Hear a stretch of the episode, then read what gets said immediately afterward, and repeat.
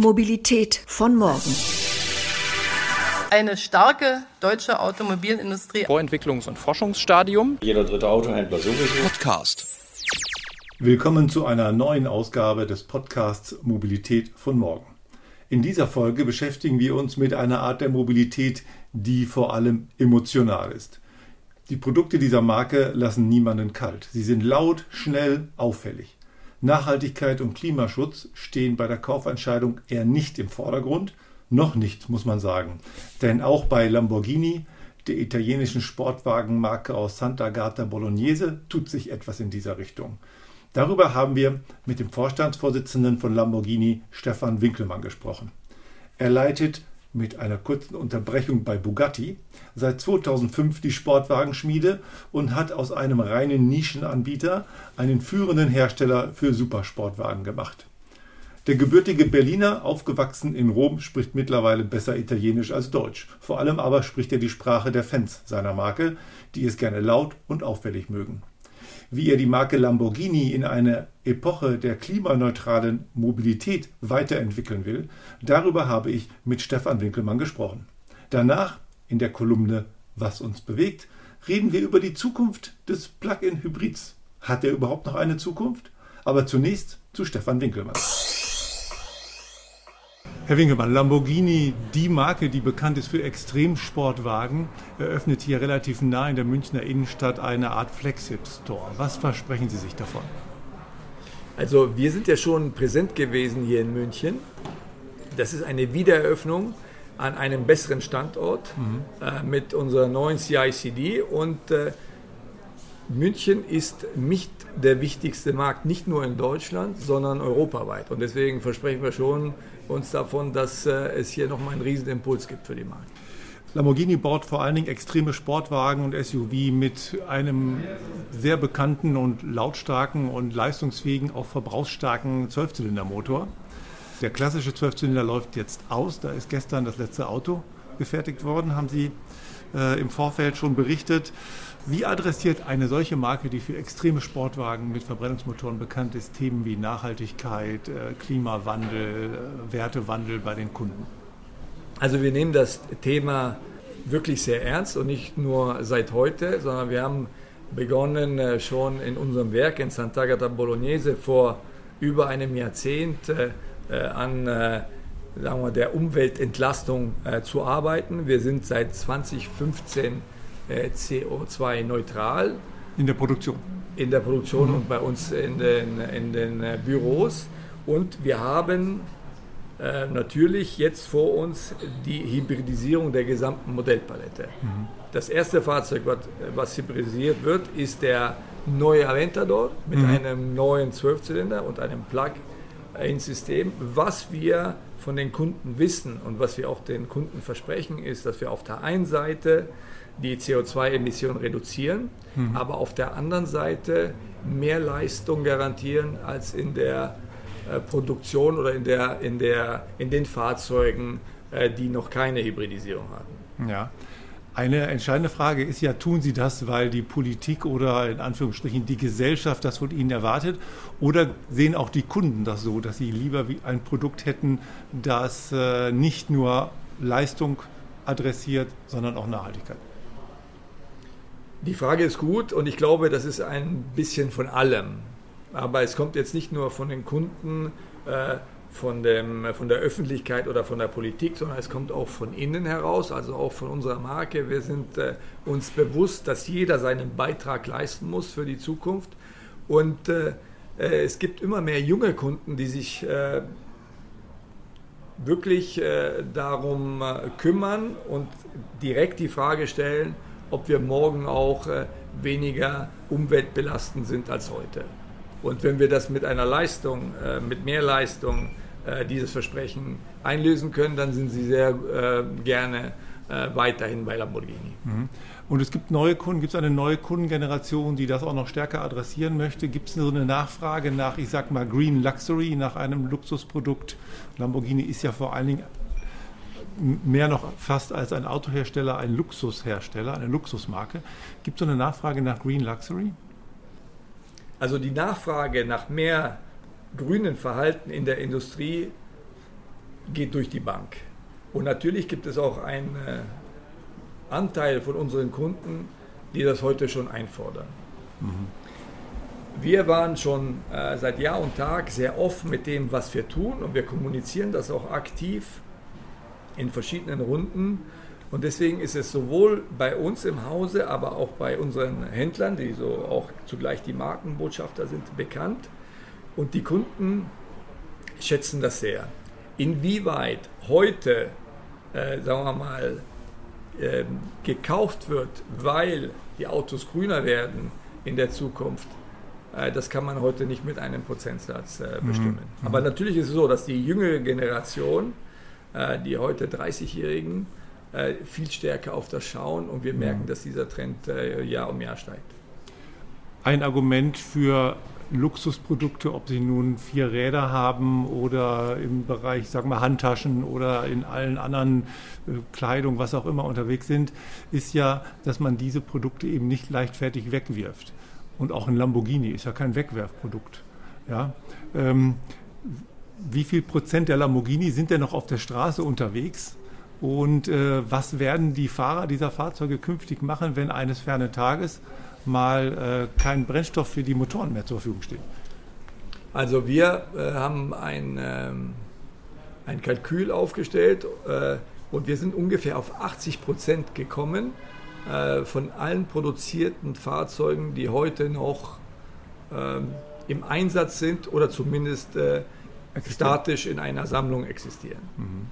Ähm, und das ist durch die Bank im Luxusbereich, äh, wird weniger verschrottet, weniger weggeschmissen. Mhm. Und das ist positiv. Ähm, dieser Trend ist anhaltend und ich sehe nicht, äh, dass das morgen äh, sich verändern wird. Im Gegenteil. Äh, ich kann mich noch erinnern, als ich klein war, da war es vielleicht noch so, dass man, man hatte ein Pullover und eine Jacke und mhm. die hat man dann halt äh, getragen. Und die Qualität dieses einen Teils war viel besser als vielleicht die zehn, die man heute äh, genau. kauft. Und diese Mentalität äh, ist, glaube ich, wichtig auch in unserem Bereich, wo alles, was wir tun, äh, Qualität hat und exzellent ist, aber auch sehr haltbar. Mhm. Ja, das ist ja auch äh, nachhaltig, ja, dass man solche Produkte eben nicht als Wegwerfprodukte sieht. Die Fahrzeuge, die jetzt am Markt sind, die auch die jetzt verkauft werden, die werden ja dann auch lange bewegt werden. Ähm, hoffen Sie auf E-Fuels, wie Ihr Kollege von Porsche? Also wenn man die äh, CO2-Emissionen äh, drastisch reduzieren will, nicht nur bei äh, den wenigen äh, äh, Supersportwagen, die es auf der Welt gibt, mhm. ab dem Jahr 30 oder 35, wann auch immer das sein mag, äh, sondern auch die Hunderte von Millionen Fahrzeuge, die dann noch mit Verbrennermotoren auf der Straße sind, dann ist, glaube ich, das synthetische Benzin schon mhm. Ähm, eine sehr gute Maßnahme, um äh, die CO2-Emissionen drastisch zu reduzieren. Und mhm. für uns jetzt aus dem Blickwinkel von Lamborghini ähm, ist es klar, dass gerade bei den historischen Fahrzeugen das eine gute mhm. möglich sein, äh, Möglichkeit sein kann, wo man die Autos noch getrost bewegen kann, ohne äh, die Umwelt weiter zu belasten. Und fast jeder Lamborghini wird hier irgendwann ein historisches Fahrzeug, weil so ein Auto wirft man ja nicht unbedingt gleichfertig weg.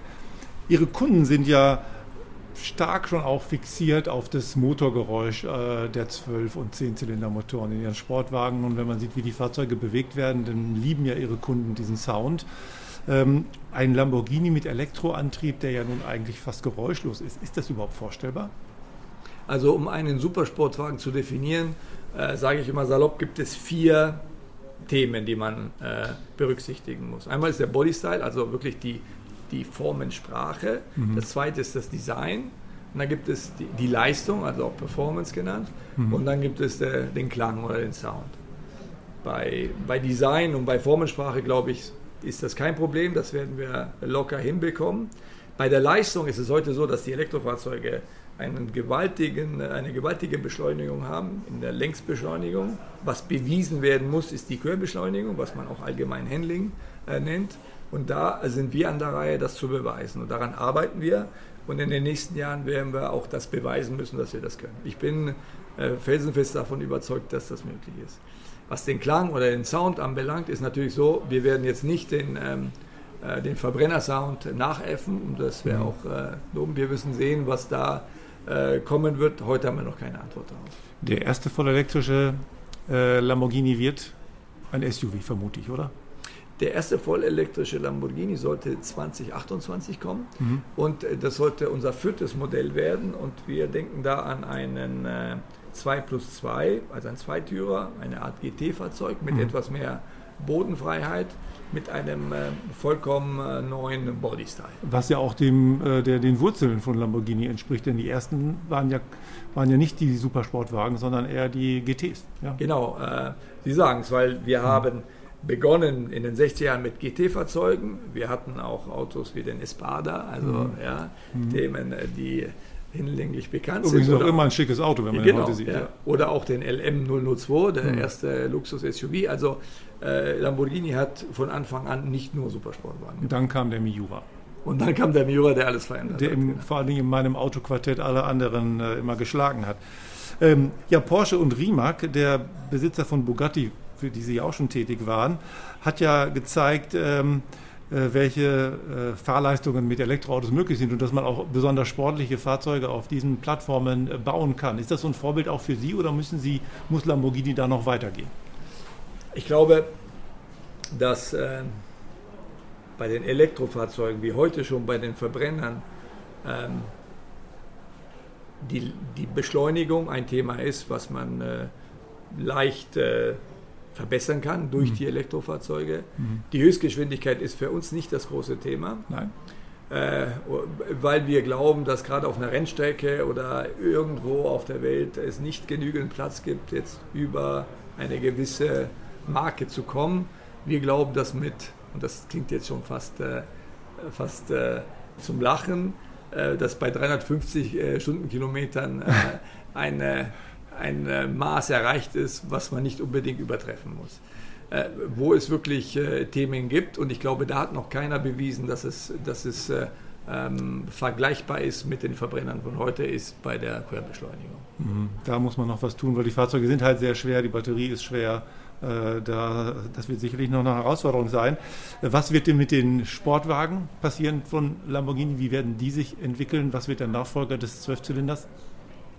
Also wie gesagt, der neue Aventador wird erstmal ein ähm, Zwölfzylinder neuartig, neue Generation bekommen mhm. mit einem Plug-in-Hybrid. Der Plug kommt nächstes Jahr, 2023. Wir sind gespannt. Herr Winkelmann, herzlichen Dank für das Gespräch. Was uns bewegt. Der Plug-in-Hybrid hat es schwer in diesen Tagen. Bundesfinanzminister Christian Lindner hat ihm soeben die Förderung entzogen. Ab Ende 2022 gibt es keinen Zuschuss von 4.500 Euro mehr bei der Neuzulassung eines solchen Fahrzeugs. Das ist kein Wunder, was musste man nicht alles über diese Fahrzeuggattung lesen. Die Autos würden sowieso nie geladen und meist nur mit dem Verbrennungsmotor gefahren. Sie, also vermeiden sie auch kein CO2 und mit dem Verbrenner betrieben verbrauchen sie angeblich sogar mehr Benzin und manchmal auch Diesel als ein herkömmliches Auto und stoßen damit also auch mehr CO2 aus.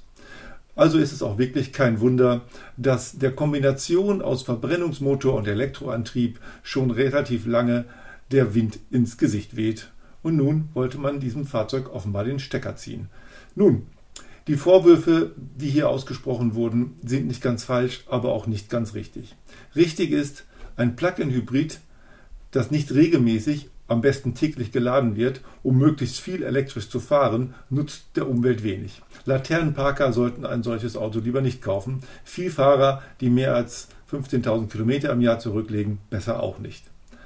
Allerdings, richtig bewegt ist ein Plug-in-Hybrid ein sparsames und umweltverträgliches Auto. Falsch genutzt, allerdings ist er sinnlos. Das hat es übrigens mit dem Elektroauto gemeinsam, denn auch das reine batterieelektrische Auto ist nur dann klimaneutral, wenn die Batteriezelle mit nachhaltiger Energie gefertigt wurde und das Auto anschließend mit Ökostrom geladen wird. Ein in Polen betriebener VW ID3 emittiert indirekt 167 Gramm CO2 pro Kilometer, weil in Polen der Strom größtenteils aus Kohle produziert wird. Dort fährt man also eigentlich besser einen Golf Diesel oder vielleicht auch einen Plug-in-Hybrid. Die Förderung des Plug-ins läuft auch nicht ganz aus. Für Dienstwagenfahrer, die das Auto auch privat nutzen, gilt weiterhin Sie müssen nicht 1% wie beim normalen Verbrenner, sondern nur 0,5% des Neupreises versteuern, wenn Sie das Auto privat nutzen wollen. Das ist eigentlich gar kein schlechter Deal und sicherlich auch weiterhin ein echter Kaufeinreiz. Ich bin übrigens davon überzeugt, dass dem Plug-in-Hybrid die Zukunft gehört.